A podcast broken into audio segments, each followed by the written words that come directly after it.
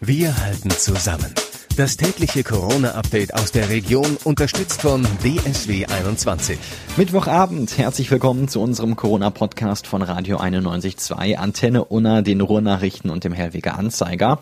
Mein Name ist Florian Joswig und ich halte euch hier mit den wichtigsten Infos und Entwicklungen auf dem Laufenden und zwar direkt hier aus der Region, also aus Dortmund und dem Kreis Unna. Wir haben aber auch den Rest im Blick.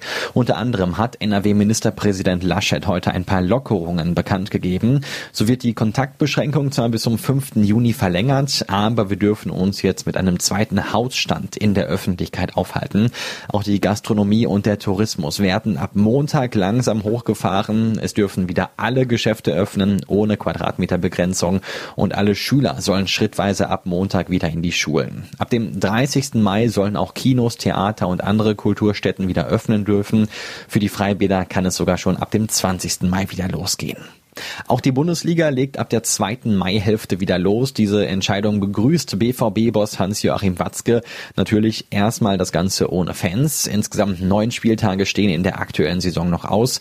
Unter anderem das Revierderby zwischen dem BVB und Schalke 04 und auch der Kracher Borussia Dortmund gegen den FC Bayern München. Der genaue Starttermin steht aber noch nicht fest. Den wird die DFL morgen verkünden. Die vierten Klassen der Grundschulen dürfen ab morgen wieder regulär zur Schule gehen. In selben haben sich die Grundschulen für diese Woche erstmal darauf geeinigt, dass die Klassen getrennt werden. Die Hälfte der Klasse startet am Donnerstag, also morgen, die andere am Freitag. Auch Pausenzeiten finden für die Klassen versetzt statt, sodass die Abstandsregeln gut eingehalten werden können. Auf den Fluren und auf dem Schulhof tragen die Schüler Alltagsmasken. Gerade auf dem Schulhof ist das auch hilfreich, da es für die Schüler eine Erinnerung daran ist, die Abstandsregeln zu beachten, findet Anja Knipping, die Schulleiterin der Grundschule auf den Äckern. Die Stadt Dortmund will den Schulbusunternehmen die Hälfte ihrer Ausfälle erstatten. Das will der Verwaltungsvorstand den zuständigen Gremien vorschlagen. Durch die Schulschließung in der Corona-Krise sei den Schulbusunternehmen ein großer Teil der Aufträge weggebrochen, sagt Schuldezernentin Daniela Schneckenburger. Gleichzeitig kam auch das Reisegeschäft komplett zum Erliegen. Deshalb würden die staatlichen Hilfen allein für die Rettung der Betriebe kaum ausreichen. Gerade aber zum Neustart des Schulbetriebes würden die Fahrdienste dringend benötigt. Amateurfußballvereine in unserer Region haben jetzt Klarheit. Der zuständige Fußball- und Leichtathletikverband Westfalen hat eine Lösung für einen Abbruch der Saison gefunden. Es soll demnach keine Absteiger in den Amateurligen geben. Aufsteiger sind in der Regel die Clubs, die zuletzt auf dem ersten Tabellenplatz standen. Auch der Herbstmeister steigt auf, sofern es sich um einen anderen Verein handelt. Diese Regelungen sollen auch für den Jugendfußball in Westfalen gelten. Ein außerordentlicher Verbandstag muss die Regelungen noch beschließen beschließen. Die gelten dann für mehr als 6600 Frauen- und Männermannschaften. In Dortmund haben sich heute erneut zahlreiche Reisebüromitarbeiter an den bundesweiten Demonstrationen für mehrstaatliche Unterstützung beteiligt. 50 Reiseverkäufer hatten sich um 5 vor 12 vor dem Rathaus versammelt. Es war schon die zweite Protestkundgebung dieser Art. Bei den Politikern sei offenbar noch immer nicht angekommen, dass die Reisebüros nicht nur keine Einnahmen mehr hätten, sondern auch bereits erhaltene Provisionen an die Reiseveranstalter wie etwa TUI zurückzahlen müssen, sagt der Vorstand der mittelständigen Reisebüros im Deutschen Reiseverband Oliver Wulff. Behalten dürfen sie die Provision nur, wenn sie den Kunden dafür Gutscheine ausstellen.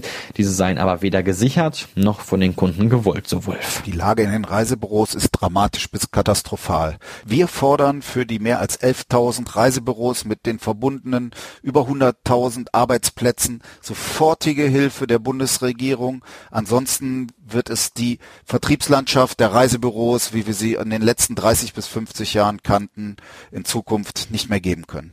Ab morgen sollen alle 342 Spielplätze in Dortmund wieder geöffnet sein. Das Land NRW hat ja die Nutzung der Spielplätze wieder freigegeben. Die Eltern sollten allerdings darauf achten, dass der Mindestabstand von anderthalb Metern und die Hygieneregeln eingehalten werden. Damit die Spielplätze nicht zu Infektionsquellen werden, werden außerdem auch die Erwachsenen gebeten, einen Mundschutz zu tragen.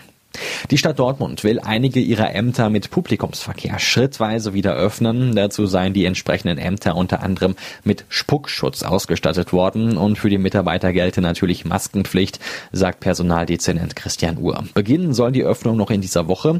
Zunächst geht es um die sehr publikumsintensiven Ämter wie Jugend, Sozial- und Ordnungsamt inklusive der Ausländerbehörde.